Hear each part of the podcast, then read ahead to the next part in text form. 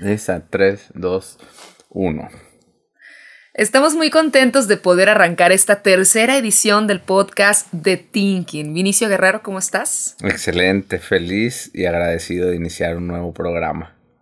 Yo también estoy muy contenta porque pues ya se está haciendo así como nuestra costumbre, ¿verdad? Grabar un podcast a la semana y pues sentarnos a platicar de lo que normalmente este, como pareja nos sentamos a, a hablar en las noches.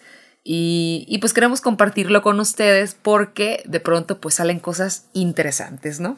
Sí, de repente salen cosas interesantes, sobre todo ahora que hicimos una encuesta y tenemos un tema ya este, que habías prometido desde el primer episodio, que era sobre la reivindicación, lo pusiste con esas palabras, de la superación personal.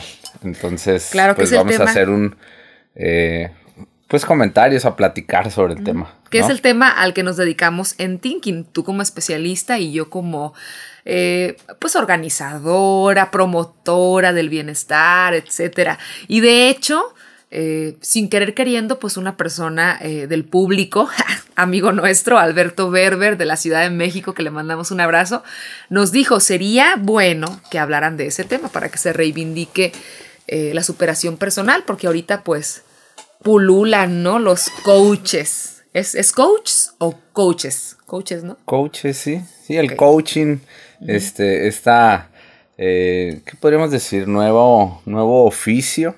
Ajá. Eh, que se ha hecho muy popular eh, y que pues al no estar regulado ¿no? por ninguna institución, pues la puerta queda abierta para, para todos y todas.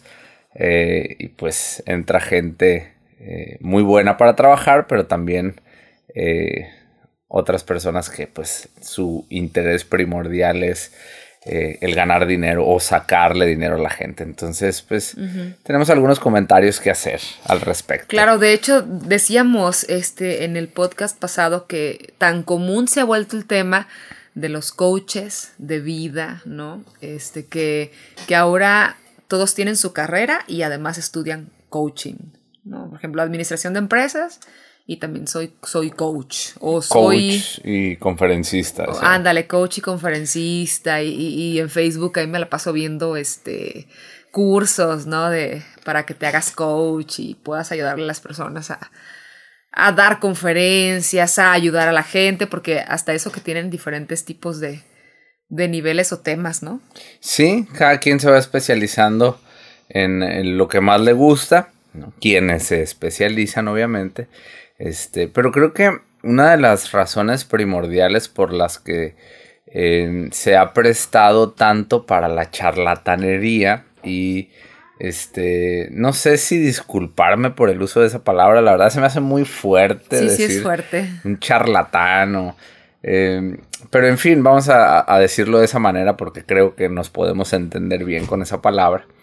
Eh, una de las razones por las que creo que se ha prestado tanto a la charlatanería es porque se confunde el, coaching o el oficio de eh, impartir conferencias, seminarios, cursos, talleres. Eh, se puede confundir muy fácilmente con que lo puede hacer aquella persona que simple y sencillamente este, es buena para hablar, ¿no? O como decimos acá, tiene buen verbo, ¿no? Entonces, como tiene buen verbo, es buena para hablar, es bueno para relacionarse con las personas, ya es una persona apta para eh, coachar, como dicen ahora, que también me gustaría que habláramos sobre esa palabra, para coachar, para entrenar, para dirigir la vida de las personas. Y de hecho, el asunto ese de dar conferencias es todo un tema, ¿eh? Yo me acuerdo, en un par de ocasiones me han contratado para ir a dar, este, eh, una vez estaba muy, muy jovencita, cuando me llevaron a platicar acerca del, se, estábamos en el, en el día de la lucha contra la no violencia hacia la mujer, y fui a una prepa y hablé, ¿no? este, y luego en otra ocasión para una empresa, me contrataron para hablar acerca de comunicación, de habilidades de la comunicación y todo eso. Entonces, eh, yo me acuerdo, por ejemplo, en esta conferencia, en esa, que era la duración de una hora y media y mi conferencia duró una hora. Y, yo, yo, sentí, y yo sentí que hablé como cinco horas, este, el tema lo agoté, no me sentía así como en mi, en mi, en mi ambiente, ¿no? Porque, y, todo el mundo puede decir, bueno, pero es que tú eres buena para hablar, trabajas en radio, tienes años trabajando en radio, y eso debería de ser algo así como muy sencillo, y no. Como parte de ti, ¿no? o porque también yo, yo, creo que la gente lo asocia como de repente eres... Em, participas como maestro de ceremonias en... Ajá, conduce, soy buenísima para conducir, pero no, pero no, para, pero no para dar conferencias. Sí, entonces yo creo que la gente lo asocia de esa manera, como que, ah, mira, ella habla enfrente del público, habla enfrente de la gente o habla en la radio, seguramente debe ser buena para dar conferencias. Ajá. Entonces, es curioso porque, por ejemplo, las habilidades en radio, en mi caso, eh, que tengo un, un, un programa en donde se abordan temas de diferentes tipos, todo que todo lo que tenga que ver con, con igual, con bienestar. Me gusta mucho hablar de temas de bienestar.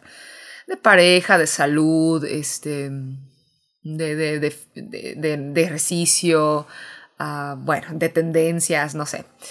Entonces, pero por ejemplo, yo salgo al aire y eh, mi intervención dura dos minutos.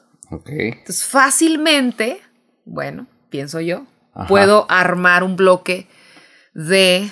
Uh, cuatro intervenciones en una hora de dos minutos. Ok, son ocho minutos en total. Ajá, eh, mi programa dura dos horas, entonces serían ocho intervenciones de dos minutos. Ok. Ajá, con música y comerciales, en donde o sea, hablando fácilmente... hablando serían 16 minutos. Ajá. Ok, ya. Entonces, eh, imagínate, en una intervención, en radio, por ejemplo, tienes que decir la hora, Ajá decir la frecuencia en la que estás hablando. Ok. Este, ah, constantemente, ¿no? Para empezar y para finalizar la intervención de dos minutos. Okay. Hora, frecuencia, programa. Agradecer el patrocinio. Ya. Y luego me queda yo creo que como un minuto y medio o menos para decir, por ejemplo, si voy a hablar, no sé, de relaciones de pareja, de amor, este, para decir un, un entre del tema. Y en la siguiente intervención, un punto. Y, en otro, y otro punto. Entonces, eso no alcanza para dar una conferencia. Entonces, imagínate. Con razón te sobró media hora. Me sobró media hora y según yo preparé el tema cuando me contrataron para dar esta conferencia, como para dos horas, ¿no? Para que no me, no me sobrara el tiempo. Y, pero no, es algo muy distinto. No me contraten para dar conferencias porque no. Soy buena y no me siento en mi ambiente. Pero sí, te, puedes ir adaptando. Fíjate sí, es cuestión de práctica, yo creo, digo, y de especializarme también. Ahora que mencionas esa cuestión de los tiempos, te platico que hoy, precisamente hoy, me acaban de contratar para la primera conferencia de 15 minutos. Oh. Me pidieron una conferencia de 15 minutos y vía, va a ser videollamada por la cuestión de la pandemia. Eh, es un evento en el que eh, de algún tiempo para acá han venido este, eh, requiriendo de mi, de mi intervención. Pero obviamente siempre que voy me contratan por hora y media y siempre me tardo como dos horas más o menos. Sí, sí. Vinicio es especialista en, hablar un poquito más, en tardarse un poquito más en las conferencias. Es que, es que como que, eh, no sé, me ambiento y... Te apasionas. ajá, te apasionas. Bueno, a mí me gusta. Eh, y de pronto siempre me queda, bueno, no siempre, pero a veces me queda esa sensación de que me gustaría estar más tiempo, ¿no? En fin, hoy, pero piénsalo, eh, estoy acostumbrado a dar cursos, a dar este, mm, seminarios de 25, 30, 35 horas, entonces estoy acostumbrado a, a trabajar con gente por periodos de más de 15 o 20 horas. Largos, largos de tiempo. Periodos largos. Entonces es como platicar, eh, estar con la gente. Es, pues, eso es lo que, eso es lo que hago. Eh, y el día de hoy me contrataron para una conferencia de 15, minutos. yo la quiero ver, yo la quiero ver esa conferencia. Y todavía me, Todo dice, ¿eh? Y es más, me dice, si quieres puedes hablar unos 5 minutos más. Imagínate que son cinco minutos para mí. Entonces, desde el ah, momento. Ah, luego otra cosa que yo te hago, este, como carrilla, decimos acá en Sonora, ¿no? Carrilla significa así como, como burla. Es que Vinicio, además, él, yo creo que le alcanza el tiempo porque es medio lento para hablar. o sea, dice una cosa, por ejemplo, dice: Hola. ¿Cómo están? Entonces, ah, bueno, por eso te alcanza el tiempo. Entonces imagínate cinco minutos cómo te van a alcanzar. Lo lleno con espacios, con, lo lleno con silencios. Pero está muy este padre porque ese tipo de silencios invitan a la reflexión siempre. Entonces yo creo que lo haces a propósito además. Entonces, desde el momento en el que me, en el que me dijeron 15 para que, para que hagas un, este, para que prepares algo de 15 minutos, me dijeron. Desde ese momento mi mente empezó a, a trabajar, este, ¿qué voy a hacer esos 15 minutos? Lo voy a grabar. Lo voy a grabar y si. Ah, para que lo, pasemos acá en el podcast. Ajá, si me gusta, se los comparto acá en el podcast. en el canal de. Aquí mismo en el canal de YouTube o algo así. Ándale, va. Este. Pero sí, es, el manejo de los tiempos. ¿Y cuál va a ser el tema? Voy a hablar para un, eh, para un equipo. Sí, es un sector de. Eh, así se les llama sectores a los, a los grupos de escuelas en este caso son es preescolar y primaria. Entonces ese es un sector eh, al que van a asistir la supervisora, directores y se llaman son como quienes coordinan todas las actividades oh, de escuelas este, públicas este mm, de nivel primaria y preescolar. Ok. Entonces es como para quienes lideran a los equipos de maestros y... Mm, ya, entonces, Ajá, entonces el tema está por verse, el tema está por verse, o sea, no está todavía definido. Pero eh, regularmente hablas así como de la comunicación con los niños o los muchachos, estudiantes o algo así o no?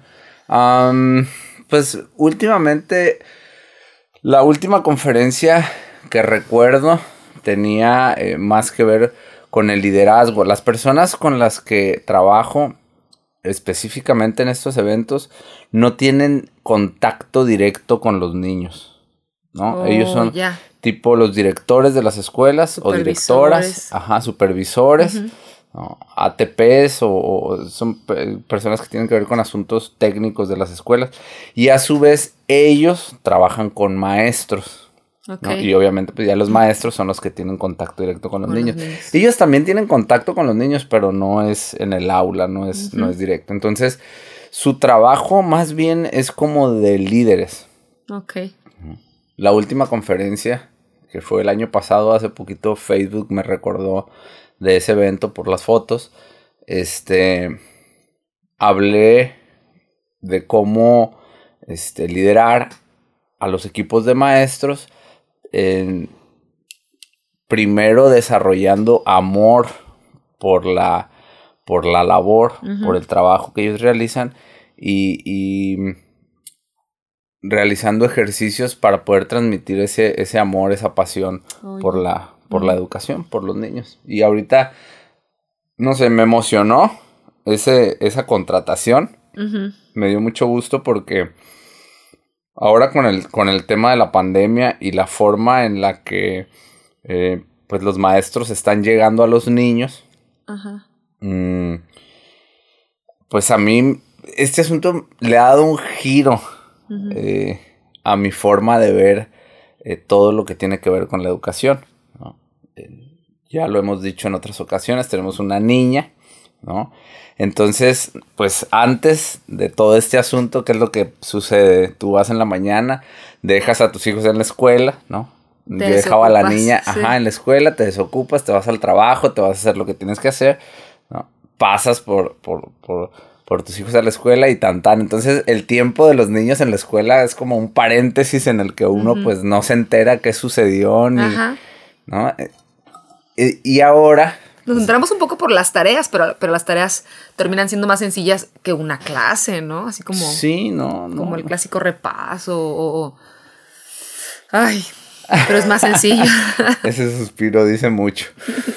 Entonces, em, ahora ser nosotros como papás intermediarios entre la, la en la educación y, verdaderamente estar comprometidos en lo que en educación se, le conoce como el colectivo, que está compuesto por la institución, por el maestro, el niño, los papás, ¿no? que normalmente los papás en las escuelas pues brillan por su ausencia, ¿no? La mayoría, no es el caso de todos, ¿no? Siempre hay una sociedad de padres, este... O papás muy atentos que no sean en la sociedad, ¿no? Pero... Ajá. Sí, o sea, eh, cuando digo brillan por su ausencia, no es en mala onda, ¿no? Pues cada quien tiene cada quien tiene sus, obligaciones y cada quien tiene sus ocupaciones. Y también como papá eh, no es tan recomendable estar metido en la escuela. Lo que te refieres que no están ahí dentro, pues. Exactamente. O sea, el, compromiso que se requiere de un papá en, la educación normalmente no es tan elevado como el de ahorita, ¿no? En la pandemia que pues te obligan a enterarte de todo lo que hay en los libros, de hacer las actividades con los niños, tomarle foto a la tarea, mandar la tarea, o sea, eh, pues estamos casi casi que reviviendo toda la primaria, ¿no? Primaria. Hay muchas cosas que ya ni me acuerdo yo. En fin, todo esto está tomando un nuevo significado para mí como papá y este y que me hayan contratado para esto, pues me emociona, me conmueve y me hace mucho sentido porque pues sí es como importante reflexionar acerca de los procesos de la educación, del tema de la educación en estos tiempos, ¿no? O sea, no sé, yo lo estoy pensando ahorita, eh, el, proceso de la educación no solamente como la adquisición de conocimientos, ¿no? O de contenidos, como dicen los maestros, este, sino del proceso de la educación como un entramado social, como una forma de relacionarse, eh, de estar presente, de estar ahí como una red de apoyo ¿no? para los niños y para los papás también, en tanto que es poner a los niños en la escuela, en el espacio físico, nos habilita y nos da tiempo y espacio para,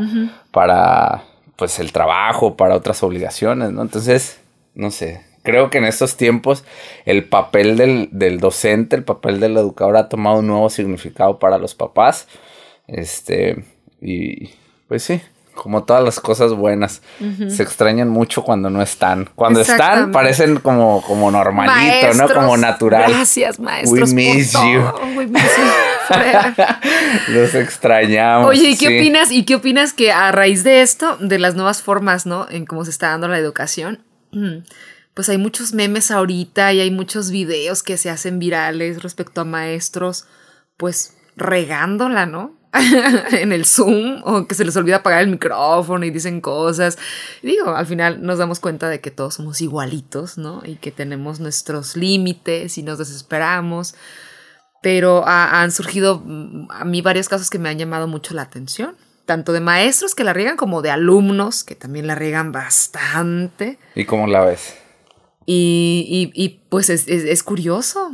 Es como curioso darnos cuenta de, de cómo estamos, por ejemplo, como alumnos, cómo falta conocimiento o qué distinto es cómo se vive ahorita eh, el, conocimiento y, y, cómo se vivía antes. ¿no? El caso, por ejemplo, de los muchachos estos que no sabían lo que era una cita bibliográfica. Este, y bueno, pues hay mucho, mucha tela de donde cortar, pero pudiera ser tema también. Pues de otro podcast, o no sé. Pues ya lo tocaste ahorita. ya, ya lo tocamos. Fíjate que, eh,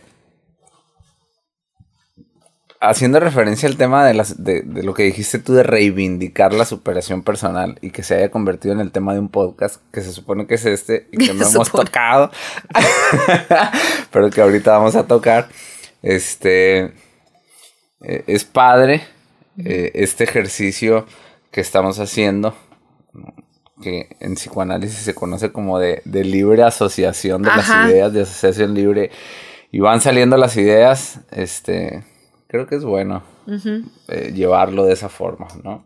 Siempre que em, haya un tema, ¿no? Obviamente pues hay que atenderlo, seguirlo y todo eso, pero también es padre ir asociando libremente con esto que acaba de surgir, que dices este, que sería padre comentarlo. Y yo creo que sería padre de una vez. ¿Cómo ves? ¿Qué piensas tú de esa exposición este, de las aulas que antes no existía? Ah. Tanto de los maestros como de los alumnos, porque están siendo exhibidos, ¿no? Ajá. Yo lo, o sea, para mí hay dos formas de verlo. Por una parte se me hace un, poco injusto o mucho injusto que las personas estén siendo exhibidas en espacios que acostumbraban a ser privados. Muy, de, de, ellos. ajá, tú en la radio tú tienes un micrófono abierto, pero como dijiste ahorita, de un programa de una hora, el micrófono está abierto 16 minutos.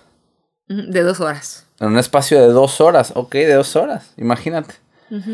En un espacio en ocasiones, de 120. En ocasiones se queda abierto por accidente, ¿verdad? Y en Exactamente, es lo que te iba a decir. O sea, el resto del tiempo, o sea, 100, más de 100 minutos, 104 minutos, el micrófono está apagado. Está apagado. Y nadie sabe, ¿no? Nos gustaría saber. Ahorita que dije nadie sabe, pensé. nadie sabe, nadie supo. De saber.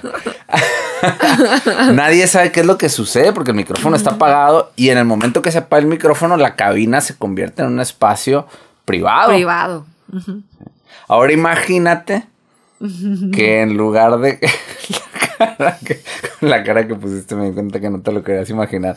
Pero imagínate que en lugar, o sea, que apagaras el micrófono y que en el momento que apagas el micrófono empezara una transmisión en vivo en Facebook y que todo el mundo se enterara, escuchara y viera. De hecho se usa ahorita, de hecho se usa y estuvimos a punto de hacerlo. De, todo el mundo lo hace ya. Ok.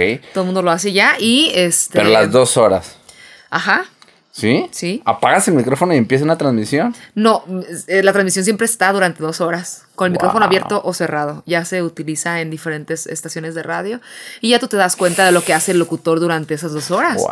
Entonces de pronto surge un fenómeno como Big Brother, ¿no? Que para la gente que no pues conozca Big Brother, nos tocó a nosotros, nuestra juventud que es como un reality show en donde llega un momento en que las cámaras son importantes, pero luego de tanto que pasa el tiempo y que la cámara se convierte en algo natural, se, olvida. se te olvida que está una cámara. Entonces, eso pasa con los compañeros. Entonces te puedes dar cuenta de que, pues, ah, sacaron un moco, este, se acomodan el pantalón. Este, bueno, eso es lo de menos, ¿no? Platican, va. Claro, claro, claro. Entonces. Pero volviendo al tema de los maestros, pues, digo que sacaran un maestro, se sacó un moco. Bueno, te ríes.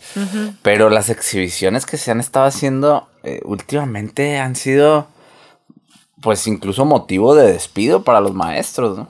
Es decir, ese espacio que, que era un espacio privado, pues ahora es de dominio público, ¿no? Los maestros parece que no saben que ya es de dominio público y, y por lo que veo, pues los alumnos tampoco, o sea, em, no sé, todavía como, como, que nos estamos adaptando y no conocemos los riesgos de pues de eso. A lo mejor no, a, lo mejor mañana nos arrepentimos de esto que estamos haciendo ahorita. Sí. ¿No lo Sí, sí, sí. De hecho, yo he pensado mucho en que en que yo creo que se va a empezar a implementar, digo, porque el asunto de la educación pues ya cambió en ese sentido y aunque se regrese a las aulas, yo creo que va a ser una plataforma que ya no va a dejar de utilizarse, Zoom, por ejemplo, bueno, las diferentes formas de comunicación por video.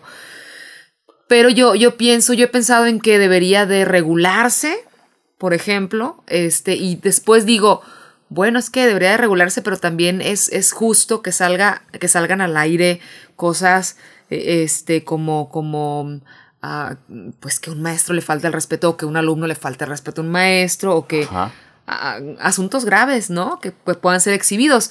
Pero o sea, ahorita todo el mundo puede grabar todo y, el clásico screenshot de los, de los WhatsApps o de, las conversaciones en que tú piensas que es algo privado y es del dominio público ya. Entonces, en ese tema apenas están empezando a hacer regulaciones, ¿no? Pues es que eh, eh, sí, esa es la otra parte que también que, te iba a comentar. O sea, por una parte se me hace injusto, pero por, la, por otra parte, pues está padre poder ver quién es el maestro, ¿no? De tu hijo, quién es el maestro, o sea, eh, o, los alumnos, cuál es el verdadero comportamiento de los alumnos, ¿no? Entonces... O el verdadero interés. O el verdadero interés. Eso, es lo que se está viendo, el verdadero interés. ¿Y qué tanto? Los este, sentimientos de los maestros. No sé si has visto estos maestros que les han hecho reconocimientos también. Porque también es la parte bonita, ¿no? Sí, sí, sí. Y que lloran. Acabo de ver hoy un video de esos que apagan, que todos los, que todos los alumnos apagan la, apagaron la pantalla, ¿no? Entonces el maestro así, este, un maestro que se veía así como mayor, bueno, más o menos. ya, voy, ya, voy, llegando para allá. Este, y el maestro así como que. Un maestro de unos que 50, 60 años. No, más de 60. Bueno, yo lo, así lo vi, porque lo vi muy canucio, ¿no?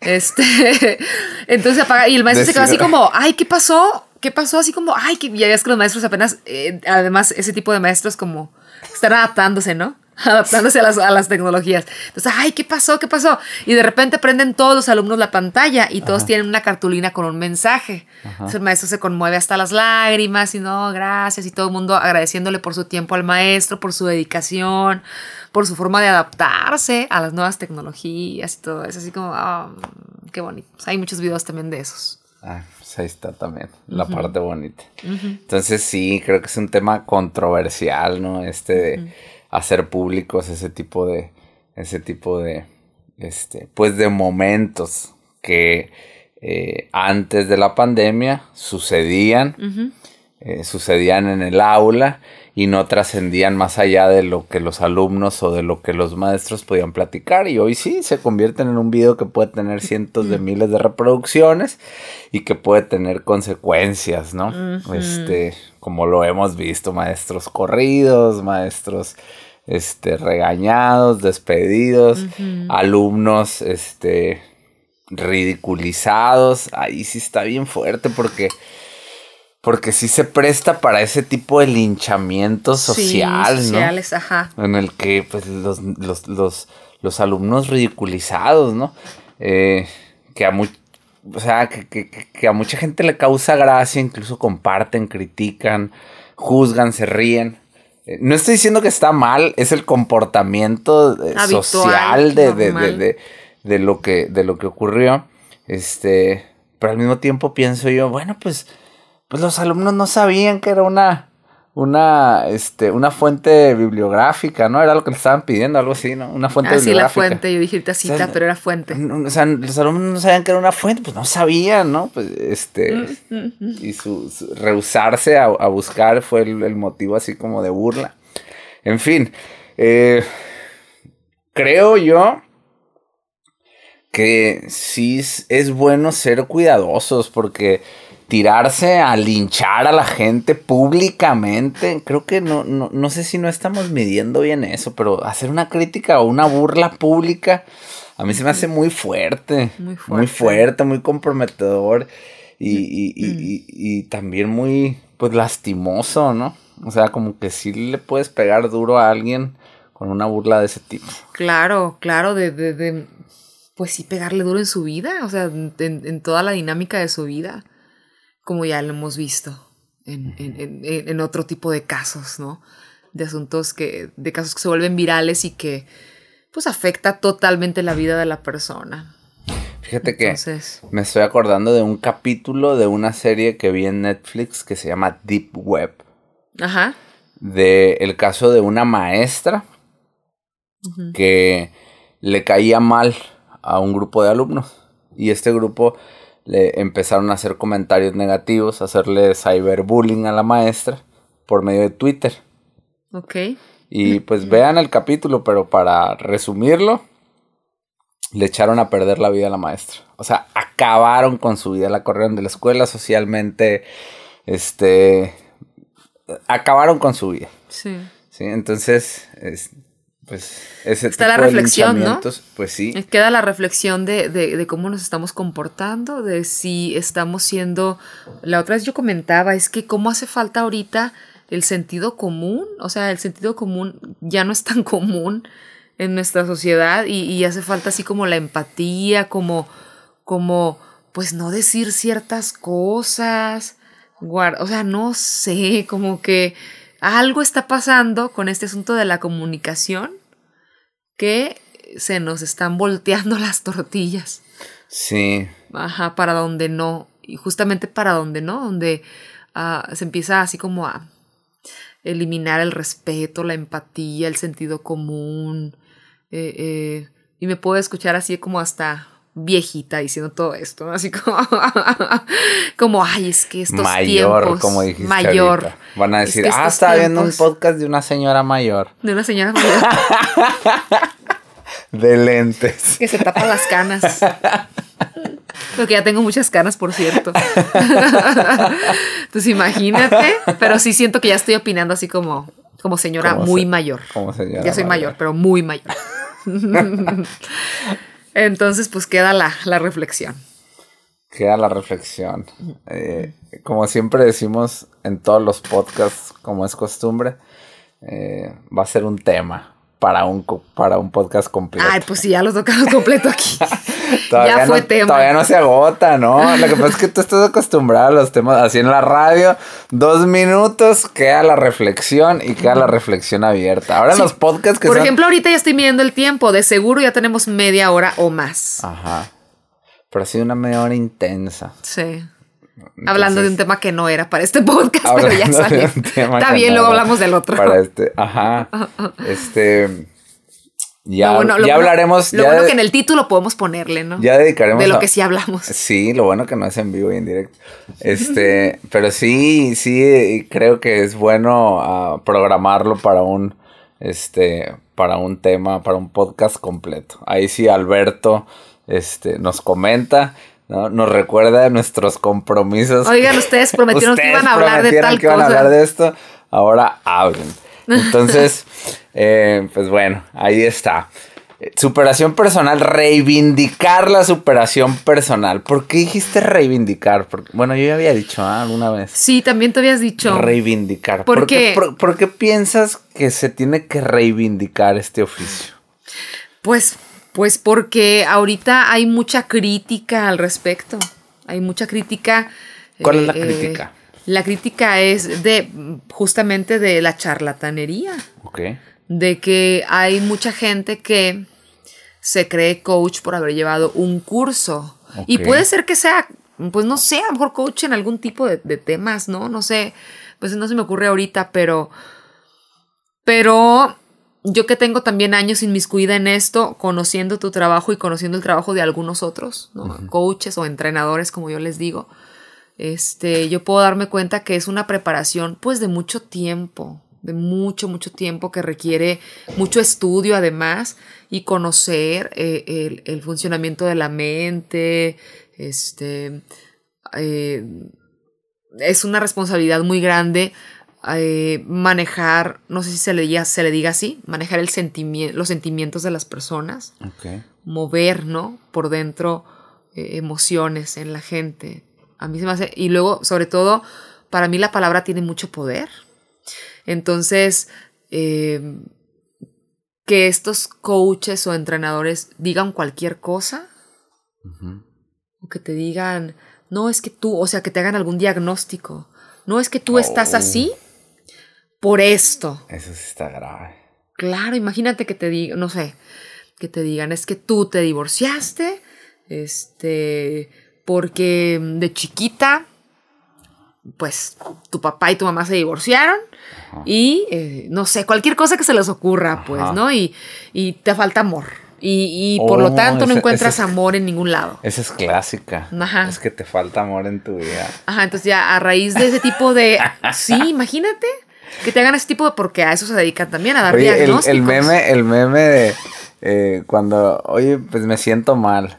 Siéntete pues bien. Pues siéntate bien. No, pues siéntate bien. Pues siéntete bien y ya sale el, el, de, la tacita de café, ¿no? Sí. Sí, ese tipo de consejos, ¿no? Esos generales. Ajá. Entonces a mí se me hace muy grave eso, por lo que te digo, para mí el poder tiene mucha palabra. Digo, perdón, la palabra tiene mucho poder, lo dije al revés. El poder tiene mucha palabra. y este.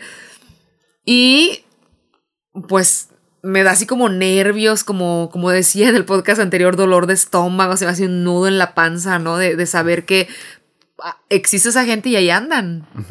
Ahí andan dando diagnóstico a los demás y, y sacándoles dinero y, la gente se pone peor cuando a lo mejor en realidad este, hay personas que necesitan un tratamiento de psicoterapia, incluso de psiquiatría, o sea, tantas cosas que son delicadas de manejar.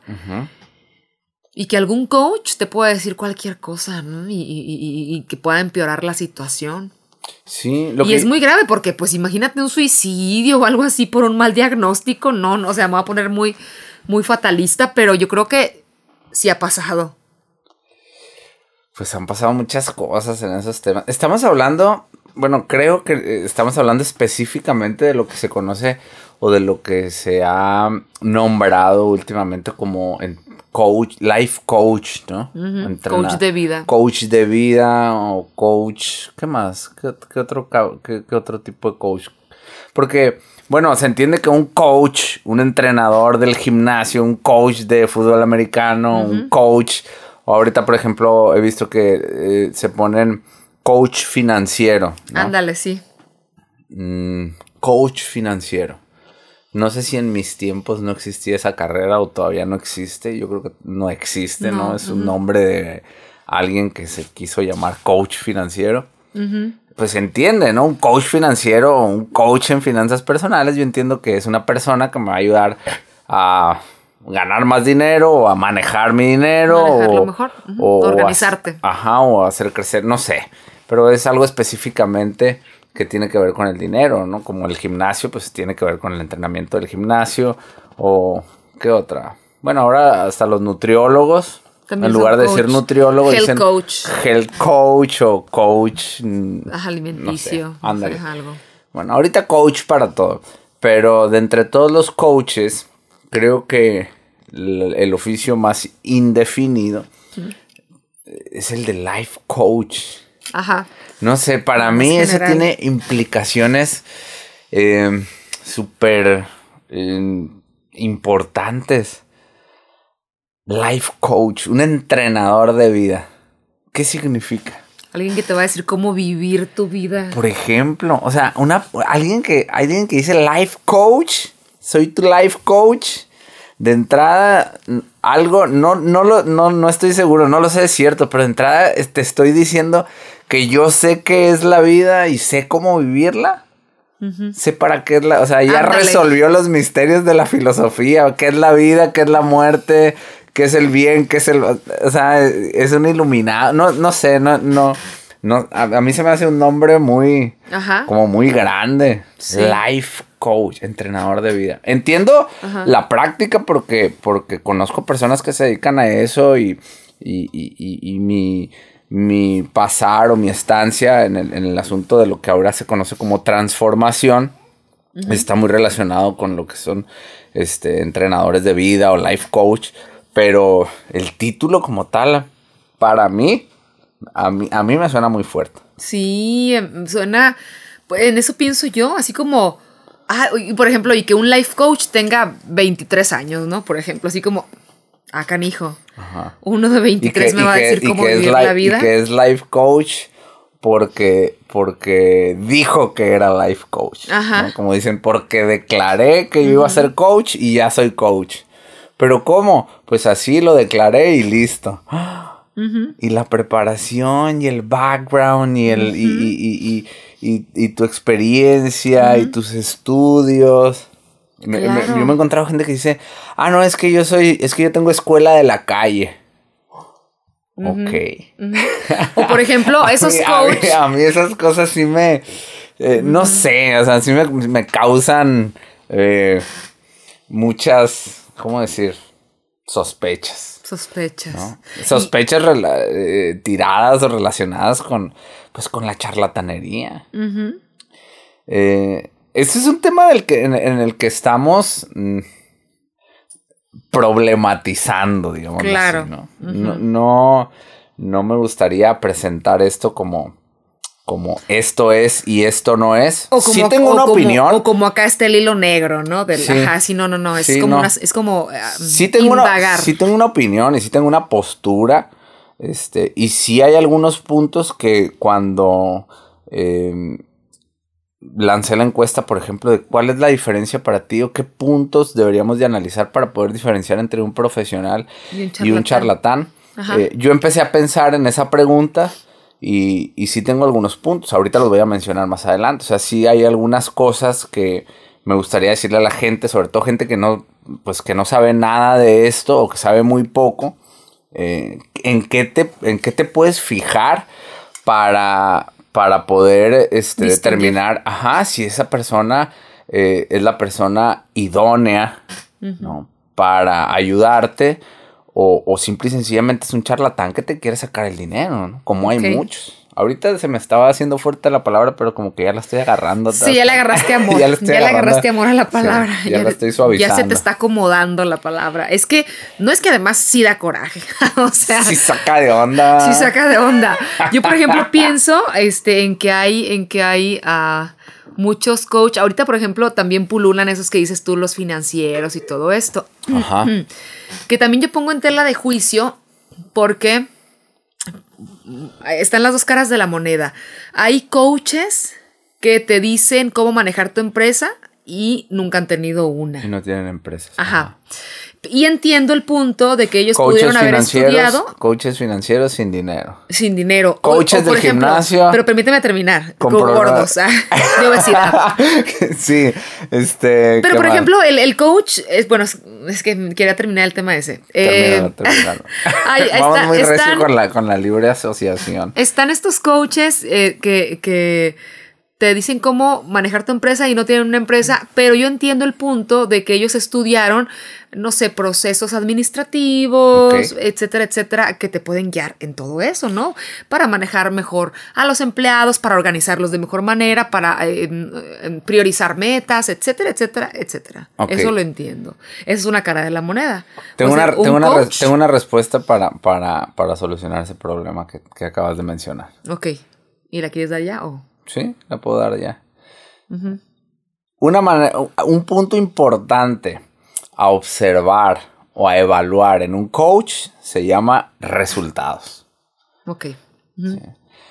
Entonces, tú vas a decir, una persona que es coach empresarial o coach financiero, este, necesita tener él su propia empresa o necesita ser rico, tener sus propias finanzas bien organizadas. Para ti, ¿qué sería sí o no? Sí.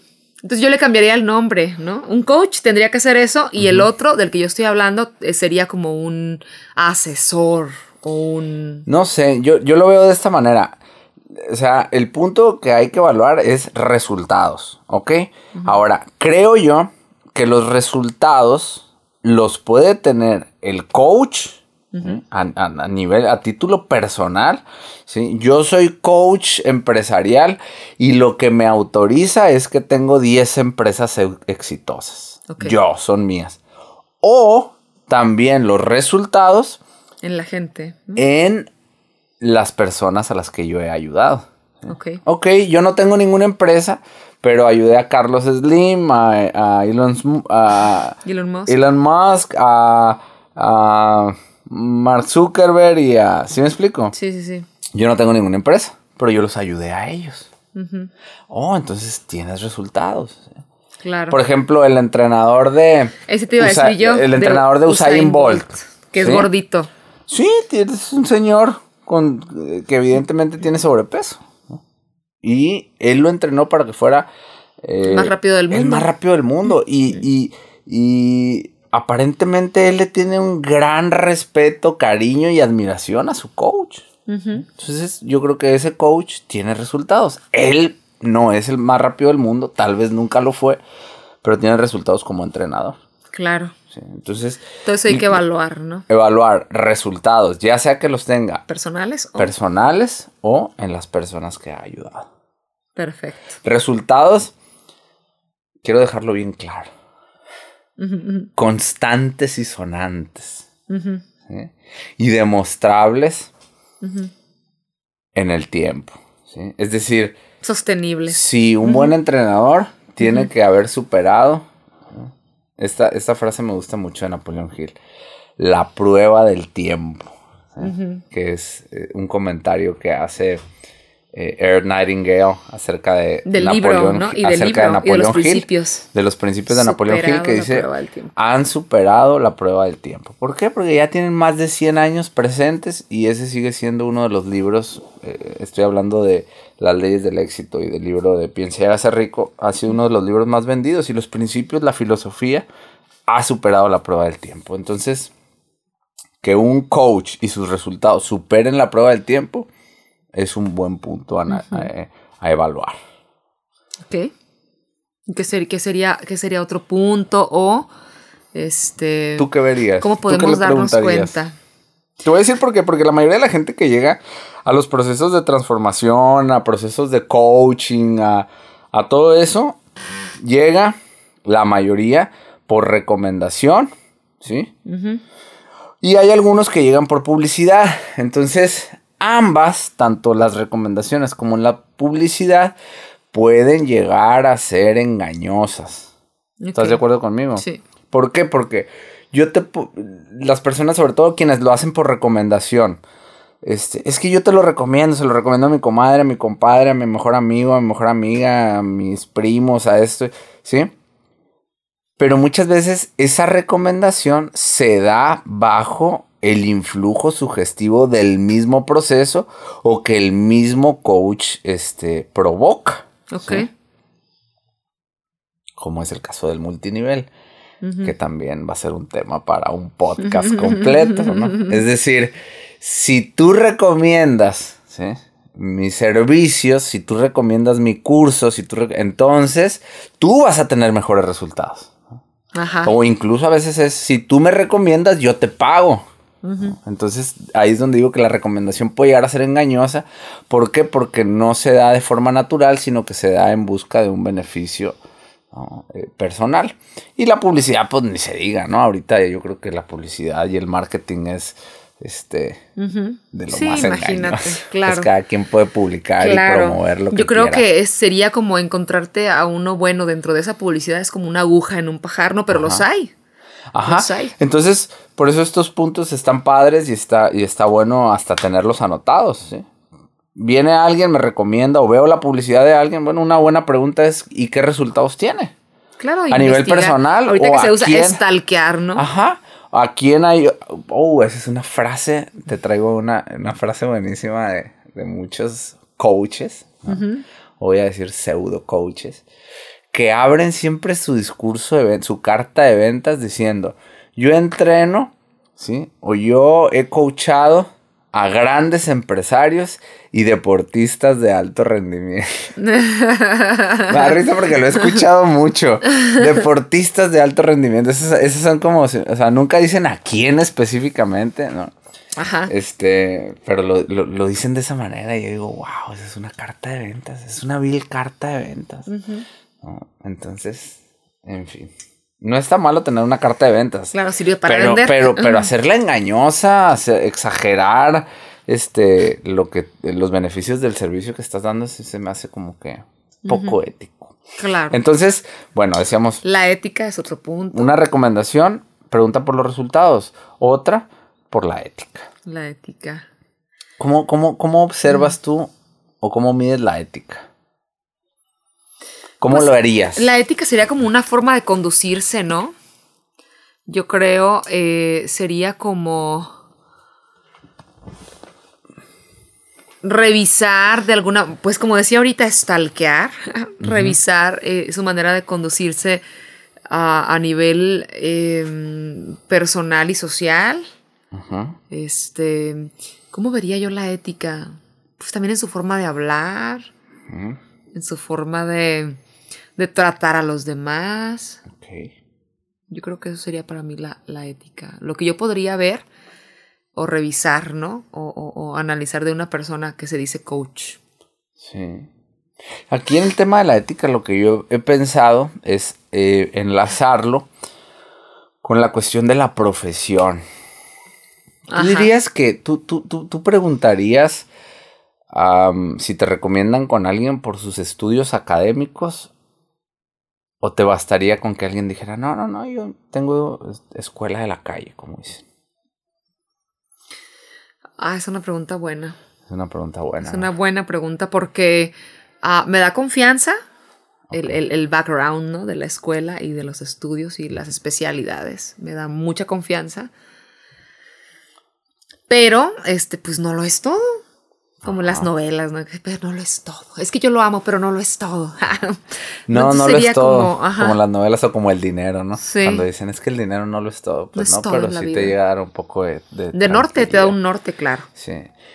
Te digo, yo lo, lo, lo, quise enlazar con el tema de la ética porque, como dices tú, en términos de conocimiento, la cuestión académica, o sea, tener un grado profesional, licenciatura, ingeniería, maestría, doctorado, como dices, tal vez no lo es todo en términos de conocimiento, pero yo sí veo, y lo voy a decir así, es, es una opinión personal, que em, se desarrolla un sentido de la ética en torno a la identidad profesional cuando se tiene un título de ese nivel. Ok. No sé si lo dije con claridad. A ver, otra vez. Se desarrolla un sentido de la ética en relación a la identidad profesional cuando se tiene una preparación de ese nivel.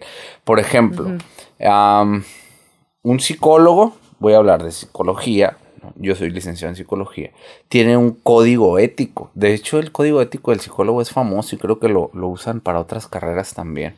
Okay. Eh, es, popular el código ético del psicólogo. Este, un contador tiene un código ético. Okay. Estamos de acuerdo. Un administrador, un licenciado en administración tiene un código ético. Entonces, eh, de repente un psicólogo, un contador, un administrador, puede no tener todos los conocimientos pero sí un psicólogo dice, yo soy psicólogo, exactamente. Yo no, yo no puedo hacer eso porque yo soy contador. Los contadores son muy este afines a decir, no, es yo soy, mi contador. yo soy contador, o sea, yo soy un profesional. ¿Sí me explico? Y el hecho de ser un profesional te da como un norte, te da como una guía de la ética que hay que seguir. Claro. Entonces, Claro, pero yo pienso también que hay mucha gente, porque conozco gente exitosa y con mucha ética que no fue a la escuela. Que, en realidad tiene la escuela de la calle, como dicen, ¿no? Y que esa escuela de la calle les ha dado sabiduría, este, les ha dado eh, eh, una forma ética de conducirse, de apreciar a las personas, a la vida misma, la naturaleza, el respeto, no sé, como que... Yo conozco artistas, artistas que desarrollan un sentido de la ética superior al común, incluso a muchos profesionales. Por ejemplo, entonces hay, casos, un instinto, ¿no? Una especie de artistas que no fueron a la escuela, ¿no? Y se dedican a, no sé, cantar, bailar. Pero también como que son casos especiales, ¿verdad? Como que ya lo traen, pues como que la persona ya lo trae, porque no es, no es el común denominador. Exactamente. Por eso, por eso estos puntos para mí son importantes, porque hay excepciones, obviamente, ¿no? Hay excepciones, pero, pero me gustaría en esta ocasión no hablar de las excepciones, o sea, tenerlas en cuenta, tenerlas en consideración, pero en términos generales, ¿qué te hace pensar que una persona es profesional en lo que hace? Entonces yo diría eso. Uno, resultados. Dos, ética. Tres, estudios académicos. Para mí son importantes que, que haya estudios para mí, ¿no? Este, Mm, ¿Qué otra cosa? ¿Para ti son importantes los estudios académicos o no? Son importantes, claro, son así como la base, ¿no? Yo creo, como algo básico para desarrollarte. Eh, pero no los considero fundamentales. Ok. Yo. Ok. Para mí no sería así como algo así como decisivo. Para mí importaría más, por ejemplo, ver los resultados de una persona y ver cómo se conduce por la vida. Ok. Eso sería así como lo fundamental para mí. Y para mí sería un plus así, super la, cereza del pastel, el que me dijera esa persona que yo admiro, tengo un doctorado, por ejemplo. Ok. Pero sería así como, ah, pues por ahí tiene que ver, ¿no? También, ¿no? No sé. Entonces, pero... ¿Qué ah, más? Un life coach. Un, life un entrenador de vida. ¿Tú qué ves en alguien? ¿Qué veo en un entrenador de vida que pueda yo, este, ¿Qué te hace palomear? diferenciar? Ajá. Pues además de lo que ya hemos dicho. Yo creo que la congruencia, ¿no? Ajá. Congruencia. Que de cierta manera lo mencionamos, pero, pero con esa palabra, ¿no? Congruencia. o sea, que lo que hablas está relacionado con, con tu práctica. Ajá y si se puede llegar a, ver, pues también con tu propia vida. Sí, yo por ejemplo respeto mucho a la gente, que bueno que toques el punto, a la gente que, que dice algo y lo hace. Ajá. Porque ahorita no es muy común. Sí. que alguien diga algo y que lo cumpla. Nos vemos allá a las 8 de la mañana y que la persona llegue a las 8 de la mañana. Claro. Yo conozco gente bien responsable en ese aspecto que, que para mí son así como intocables, como, como, como yo no puedo cometer ningún error con ese tipo de personas porque les tengo respeto en ese sentido, ¿no? Y, y, y, personas que dicen, vamos a hacer esto. Y, lo hacemos, no como se usa ahorita de que, ay, luego lo vemos, este, no sé, que dices cualquier frase para salir del paso, ¿no? Se utiliza mucho ahorita eso, yo creo, y, y encontrarte una persona que, que, por ejemplo, yo me acuerdo de, del doc, ¿te acuerdas del doc que decía, ¿cuándo nos vemos? No, pues ahí luego nos vemos. ¿Cuándo nos vemos? Es una pregunta concreta. Claro. ¿Cuándo nos vemos? No, pues ¿qué te parece mañana? ¿A qué horas? ¿A tal hora? ¿En dónde? ¿No? Y que, y que llegado el día y la hora, se te puede hacer a ti un poquito tarde y tú llegas y ves a la persona ahí, tal como lo dijo. Exacto. Ve así como una cosa impactante en estos tiempos. Sí. Que tendría que ser lo más normal del mundo, digo, que, tu que respetes tu palabra y respetes el tiempo y la vida de los demás, honrando tu palabra. Claro. Y, y, y, yo creo que un life coach tendría que tener esa congruencia, ese, ese poder en su palabra. Ese compromiso, sí, esa palabra. ese compromiso. Esa palabra, ese, ese mm, pues esa noción de responsabilidad. ¿no? De responsabilidad, exactamente. De no eh, este, hablar por hablar, de no decir cualquier cosa, de, de saber lo que se dice, de, de, de tener esa, esa noción de la vida. Ajá. Sí, sí, yo también creo que eso es muy, muy importante. Fundamental. Sí, creo que eso edifica. Edifica. ¿No? Y fortalece la, la, imagen de un, este, pues de un entrenador, ¿no? De alguien que se dedica a la superación personal. Claro. Por otra parte, algo que demerita, algo que le quita valor y peso es, ah, hoy estaba pensando eso, la publicación de frases motivadoras. motivadoras. Eh, cuando no tiene nada que ver con tu vida.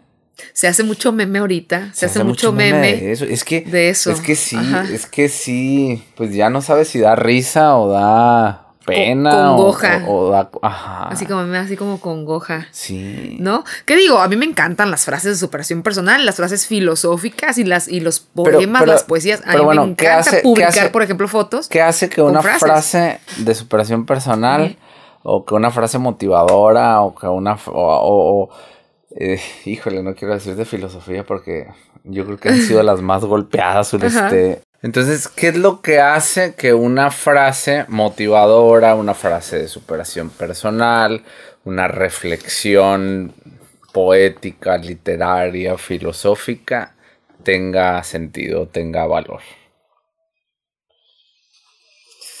¿Qué es lo que hace la persona? Exacto, yo también creo eso.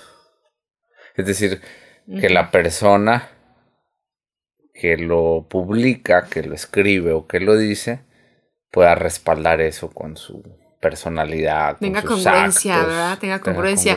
Como Porque hay gente, hace rato de la congruencia. Hay gente que veo que publica y que pues no le creo, ¿no? Y hay gente pues que sí, que le va muy bien, que se, que se ve bonita la frase cuando esa persona la publica, que se ve así como, como que hasta parece que la escribió esa persona, ¿no? Sí, de pronto cuando ves, Einstein dijo, eh, X cosa. Y dices tú, sí, pero, ah, por ejemplo, Einstein definió la locura como tratar de hacer ah, siempre lo mismo y obtener resultados diferentes. Ok, pero a lo mejor Einstein lo dijo después de haberse dedicado 50 años a hacer matemáticas y resolver. ¿Sí me explico? O sea, después de mucha disciplina, de mucho esfuerzo, después de haber, después de haber eh, creado la teoría de la relatividad, después de haber eh, causado un impacto en la historia de la ciencia, o sea, la frase tiene sentido. Tiene poder. Y tiene poder y tiene fuerza y tiene peso porque lo dijo alguien que se dedicó con disciplina, o sea, con ciertas eh, virtudes entonces, lo que le da sentido a la frase es la virtud de la persona. Claro. Entonces, si X o Y, ¿no? El que, no sé, el que está eh, empezando un negocio, el que, ¿no? El que, el que, como decíamos ahorita, declaró que iba a ser coach y ya hizo su cuenta y, y empezó a publicar estas imágenes con sus frases. Pues no tiene sentido. O no tiene tanto sentido como cuando Einstein lo dijo. Como dicen, eh, sacaste de contexto la frase, ¿no? O de repente salen con Aristóteles, gente que evidentemente pues nunca lo ha leído. O Sócrates, ¿no? O Freud dijo que el amor, pues sí, pero tú no sabes lo que le tomó a Freud llegar a esa, conclusión, o para poder conceptualizar el amor de esa manera. Entonces, eh, hay veces, no siempre, pero hay veces que sí me da la impresión así como que quisieran eh, apropiarse, incluso diría robar una frase, la sacan de contexto, eh, la frase pierde sentido y es entonces donde empieza a perder valor eh, este esta cuestión de la superación personal o de la motivación.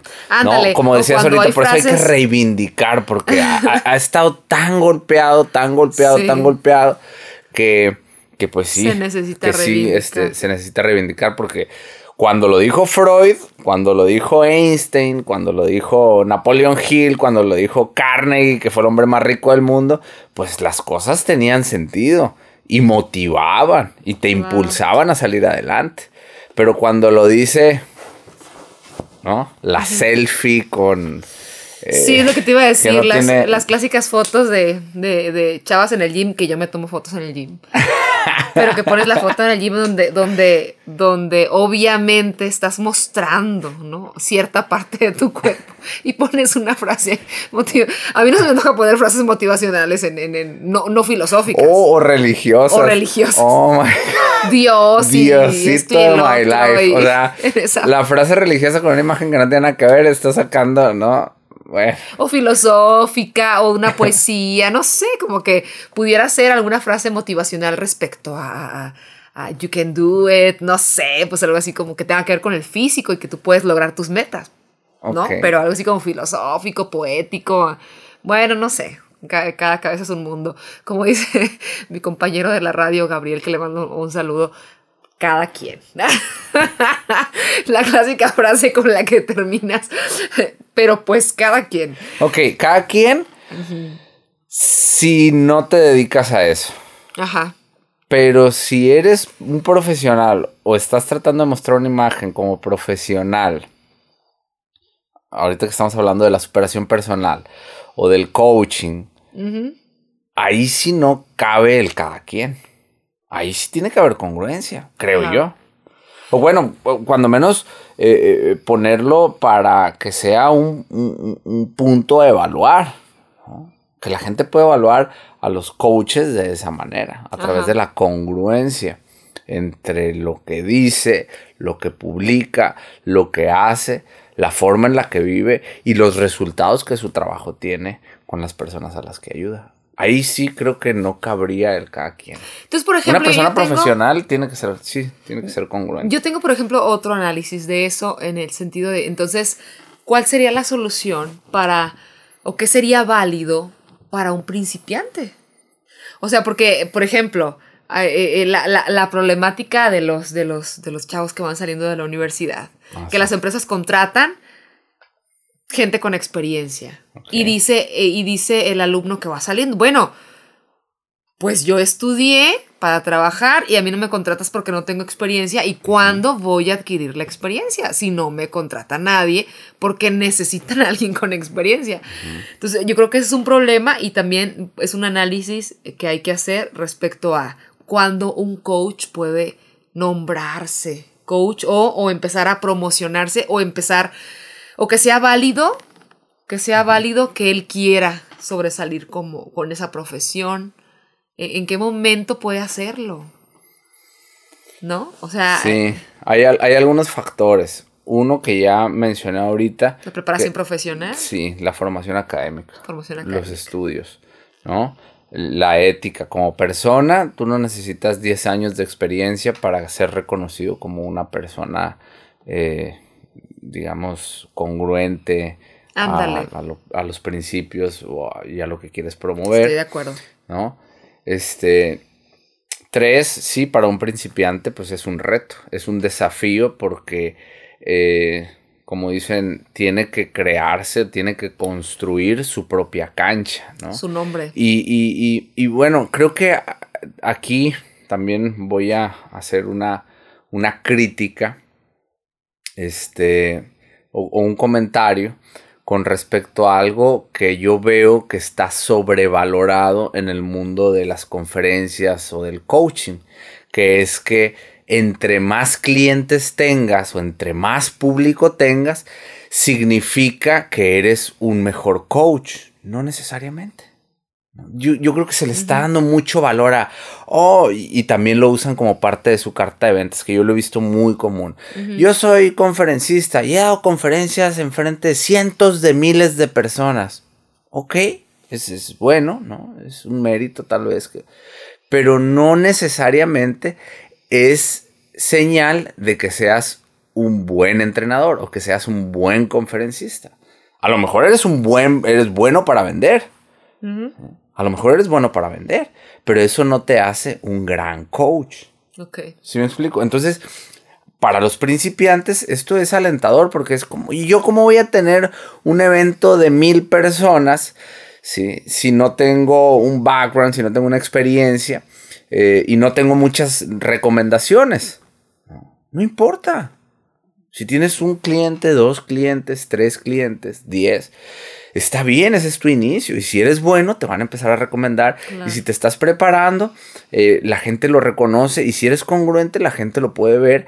Y si esos primeros 10 clientes que tuviste generaron buenos resultados, entonces eh, tu cartera de clientes, como en cualquier profesión, va a crecer a través del tiempo. ¿sí? Y también eh, esa es la crítica y también el comentario que hago porque eh, en ocasiones, o, bueno, eh, actualmente siento que está muy, muy valorado, muy valorado el hecho de, ah, en, un año crecí tanto. Eso no es señal de que seas bueno. Eso es señal de que eres bueno para vender. Ok. Eres bueno para entusiasmar a la gente. Ok. Pero eso no significa que tengas los conocimientos, que seas bueno, que tengas eh, eh, la ética, la moral, que lo puedas sostener. Eso es también, que lo puedas sostener en el tiempo. Entonces, paciencia. ¿Cómo, ¿Cómo empieza un novato? Como en cualquier profesión, como cualquier abogado, como cualquier dentista. Van a tardar en llegar sus pacientes, van a como cualquier psicólogo, van a tardar en llegar los clientes recomendados. Pero estás construyendo. Y va a haber que practicar, pero con congruencia, con responsabilidad. Sí, de pronto, eh, eh, como cuando eres estudiante en la universidad, va a haber que hacer prácticas, ¿no? Eh, trabajar sin cobrar. Esas son las prácticas, servicio social. Todo eso te va fogueando, te va formando, te va ayudando a crecer, te va dando un nombre. O sea, eh, eh, el coaching eh, no es en ese sentido una profesión distinta a las demás, porque veo que motivan o empujan mucho a la gente a, decir, vende mucho, vende rápido. Otra cosa también que a mí no me parece lo más correcto, que son como indicaciones que se le dan a la gente, es vende mucho, vende rápido y vende caro. Entre más caro te cotices, señal de que eres mejor. No necesariamente. No necesariamente el que cobra más es mejor. Me refiero al coaching. Y a muchas otras profesiones también. Pero analícenlo de esa forma. Hay gente que dice, ah, pues es que si cobra caro, ha de ser bueno. Ajá. Por lo regular es la asociación. Sí, y no, no necesariamente. Y no. Hay mucha gente que no tiene ninguna preparación, muy poca experiencia y cobran muy caro nada más porque le hicieron la indicación. A su vez, a, ese coach tenía un coach que le hizo la misma indicación, cobra más caro para que te cotices mejor y la gente crea que tu servicio es de buena calidad.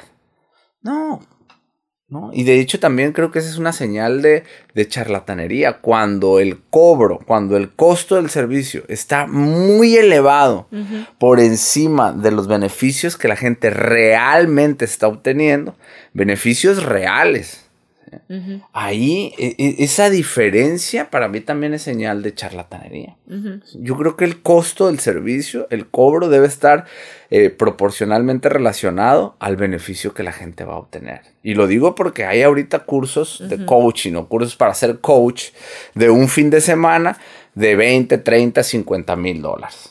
¿Sí? Entonces, y, oye, pero ¿por qué me cobras 50 mil dólares? Ah, porque después de este curso, porque después de este curso tú vas a poder cobrar este 30 mil dólares. ¿Y por qué yo voy a poder cobrar 30 mil dólares después de un curso de 20 horas? Ah, porque la gente que vaya a tu curso va a poder cobrar 20 mil dólares. O sea, se convierte en una burbuja en donde el beneficio real nunca está este, presente. vendes porque el otro va a vender, porque como dicen por ahí, venderle a vendedores y es construir una burbuja y, ahí sí aplica esta idea que con... Como una pirámide, ¿no? Que se va como para adelante el beneficio. y que se les critica mucho a estos coaches, ¿sí? Que dicen es que vende humo. Vende humo, ¿por qué? Porque efectivamente el beneficio real nunca se ve materializado. Te vendo porque tú vas a vender, porque a los que les vendas van a vender y así sucesivamente. Entonces, pues tiene que haber un beneficio real. Como decíamos ahorita, si vas al gimnasio y tienes un coach, el beneficio tiene que ser medible, constante y sonante. Si es de empresas, tiene que haber un resultado. Si es un coach de ventas, pues te tiene que ayudar a vender más. Punto. Y si es un coach de vida, ¿cómo se tiene que ver reflejado? Claro. ¿Cómo se tiene que ver reflejado? Esa es una pregunta muy interesante porque como es ah, subjetivo el beneficio, como es intangible, es ahí donde la puerta se abre a la charlatanería. Porque como el beneficio final es intangible, nadie lo puede ver, nadie lo puede tocar. Y de cierta forma, eh, podríamos decir, no se puede medir. Y el beneficio puede estar dentro de la...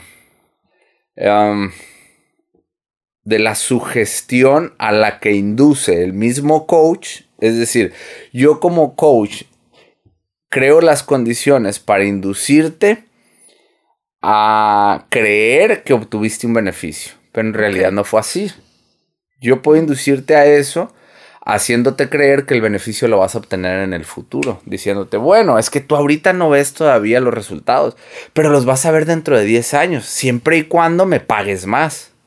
O siempre y cuando me traigas más gente. Si no me traes gente, entonces no, no vas a ver resultados. Pero si, Ay, ahí es donde se presta. Yo tengo, yo tengo una, una observación que considero que puede ser importante. A ver. Creo que un, punto eh, fundamental para que tú puedas calificar a un coach o empezar a, ver si vas a tener resultados puede ser tu propio instinto. El propio instinto, porque ahorita hablabas de la sugestión que puede provocar un coach en una persona, ¿no? Claro.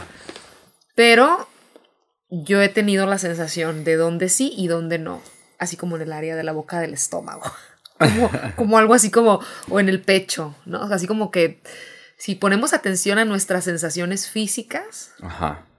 Eh, en, como a, la intuición, pues vas a darte cuenta si, si, si, si puede ser un punto, ¿no? la intuición. Sí, totalmente de acuerdo. puede ser, si, si tienes este, desarrollada la intuición y si no, yo creo que todos como seres humanos tenemos, en algún momento nos llegan así como flachazos de intuición. Sí. sí, yo lo pondría, yo lo pondría en términos. Sabía que por ahí no era. Sí, yo lo pondría en términos como, como que algo no te cuadra. Cuando algo no te cuadra. no sabes exactamente qué es, pero algo no te checa. Sí a, mí algo que, me hace eh, pensar en eso es como la, a veces la premura, el apuro, la prisa. Es como, haz esto y hazlo ahorita. ¿Por qué? Porque no lo puedo hacer mañana. No, no, no, no, no, no, no. Págame ahorita. ¿no? Saca la lana ahorita. ¿no? Trae gente ahorita. Vende este servicio ahorita. Eh, no, pues yo lo quiero hacer la siguiente semana. No, tiene que ser ahorita. La siguiente semana ya no. Eso es, una, es un, un, ¿cómo dicen? Un foco rojo. Ajá. Es una señal de, cuando las cosas tienen que hacer así bajo... ¿Por qué? Porque eso apunta hacia eh, la sugestión eh, es temporal. Una vez que tú sales de ese influjo sugestivo, tú vas a, vuelves a, a la realidad, a evaluar las cosas ¿no? conscientemente y, y, ya no, ya no harías, ¿no? Ya no, ya no, ya no les darías dinero, no sé. Entonces, sí, la prisa, el apuro, eh, tiene que, yo creo que tiene que ver la urgencia de las cosas con, con eh, no sé, exagerar los beneficios que se podrían obtener de, de, cierto servicio, cierto curso, conferencia o... Ajá. ¿Cómo ves? Entonces, esos son los puntos para... Pues sí, esos serían algunos puntos. Ah, un, comentario que, que hicieron en, en, la encuesta que hicimos que a mí me pareció muy, muy interesante eh, y está muy, eh, muy explicado. Eh, también uno decía que tiene que ver con la actualización, La diferencia entre un charlatán y un profesional es que un profesional se está actualizando constantemente. Me parece correcto. Tiene mucho sentido para mí. Está cerca, está en la jugada, está en la cancha, está asistiendo a cursos, está leyendo, se está informando. Este, algo muy interesante que, me pareció haciendo un paréntesis acerca del curso que tú estás haciendo de doblaje, de locución y doblaje, fue que los, eh, los pusieron a leer. Ajá. Leer libros que no tienen nada que ver con el doblaje, ¿no? Como cultura general. Como cultura general, para... Es como cultura general y para un mejor entendimiento de la vida. Eso es lo que nos dice nuestro coach, nuestro, nuestro maestro. A pesar de que pues, el doblaje no tiene nada que ver con... Ajá. Con Carl Sagan, por ejemplo. Ajá, Carl Sagan que estoy leyendo ahorita, este, Cosmos. Pero tiene que ver en el sentido de lo que acabas de decir el entendimiento de la vida en general. La actualización, la lectura. Eh, aquí voy a, ahorita que estamos hablando de las frases motivadoras y frases célebres, voy a sacar de contexto una frase para ponerla en este podcast. Este, pero que yo creo que sí tiene que ver, que es de, de Lacan, que decía Lacan que el psicoanalista tiene que ser una persona muy culta, decía él. Ok. Este, y quiero tomar esa frase porque bien podría aplicar para este oficio. Como en el caso de la locución, tú podrías decir, no, con que tenga buena voz y sepa interpretar, ya es un buen actor de doblaje.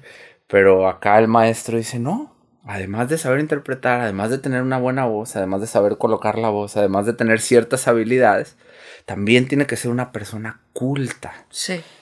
Yo diría que el, que el coach también. No que sepa qué es la vida, qué es la muerte y que haya resuelto todos los misterios, pero sí que sea una persona culta. Ahora, ojo con esto. Cuando Lacan decía, el psicoanalista tiene que ser una persona culta, no se refería a que tiene que ser una persona que escucha a música, que, escucha música clásica, Mozart y lee eh, literatura, eh, no necesaria, y que se conoce la, historia de la filosofía, no necesariamente, o sea, no culta en ese sentido, sino culta en el sentido de estar empapado, no tampoco en su tema. O sea, sí, obviamente sí, eh, en el psicoanálisis, pero cuando hablaba él de una persona culta, se refería como a cultura general. o sea, se refería a él a, estar empapado de la cultura. ¿sí? Eh, nosotros, por ejemplo, somos de aquí de Sonora.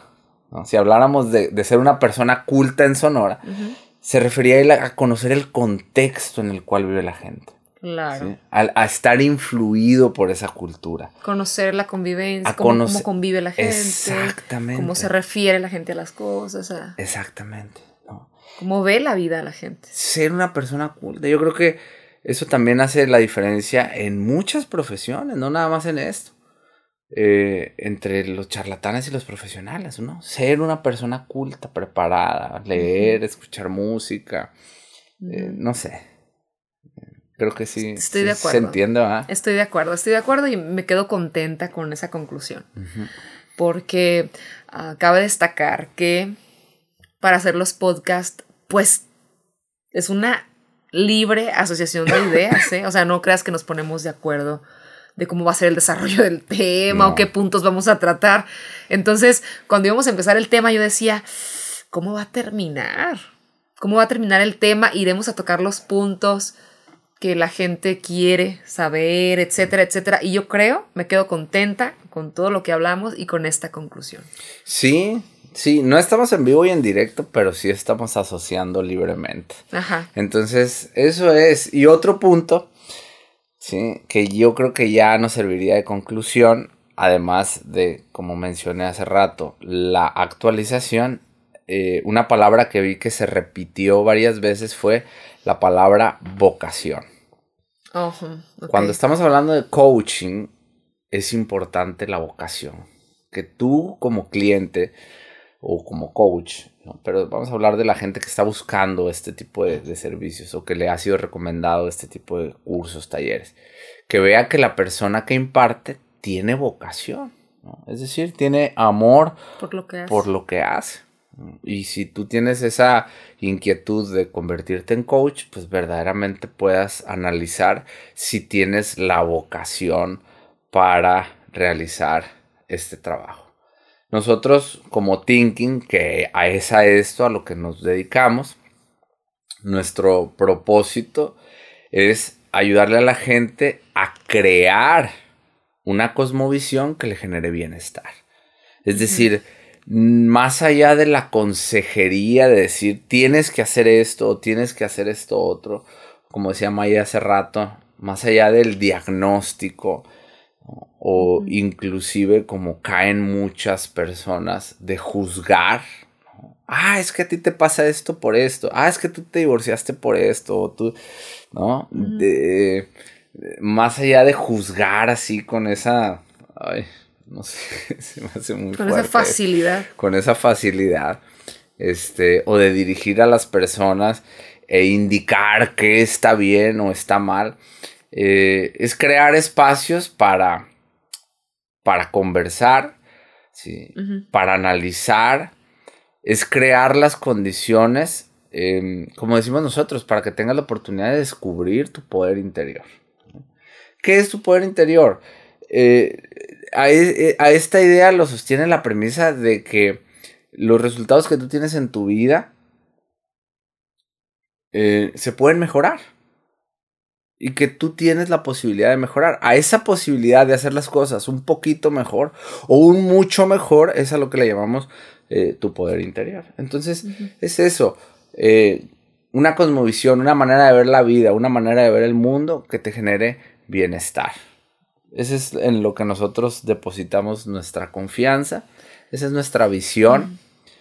Eh, ayudarle a la gente a que sean generadores de, su propio bienestar. Amor por el trabajo, amor por lo que hacen y en última instancia, pues amor por, por la vida también. Claro, el poder tomar la decisión, ¿no? saber que tenemos el poder de decidir.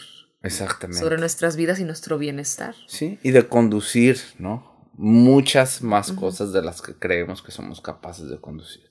Tomar en nuestras manos eh, la responsabilidad, el poder como dijiste, de tomar las decisiones y, y, y de llevar esas decisiones a cabo, de realizar las cosas que queremos realizar. Eso es, crear un proyecto de vida que nos haga sentir bien, como lo dijimos desde el primer podcast. ¿Para qué? Para vivir este, una vida que nos dé satisfacción. Durante y al final. ¡Wow! ¡Qué bonito! Un aplauso. Este fue el tercer podcast de Thinking hablando acerca de la diferencia entre un profesional y un charlatán del coaching. Comenten si estas ideas les ayudaron a clarificar sobre o, o, o si les ayudamos a reivindicar el tema de la superación si personal. Si se reivindicó. Si se reivindicó, si no se reivindicó, si quedó claro, si no quedó claro. Este. Y también coméntenos sobre eh, propuestas, sobre qué, qué, este, qué podemos hablar en un futuro podcast. Yo tengo la idea de en el futuro hablar sobre el factor fitness. Ok. Este. Entre otras cosas. Ya no quiero extenderme más. Muy bien. Muchas gracias por atendernos durante este tiempo y pues tomarse ese café, ese té con nosotros, este, o esa bebida refrescante, ¿verdad? Que se estén tomando. Es diciembre. Felices fiestas a todos. Pásenla bien. Nos vemos y nos escuchamos en un siguiente podcast de Thinking. Descubre tu, poder, interior. Thinking. Descubre tu poder interior.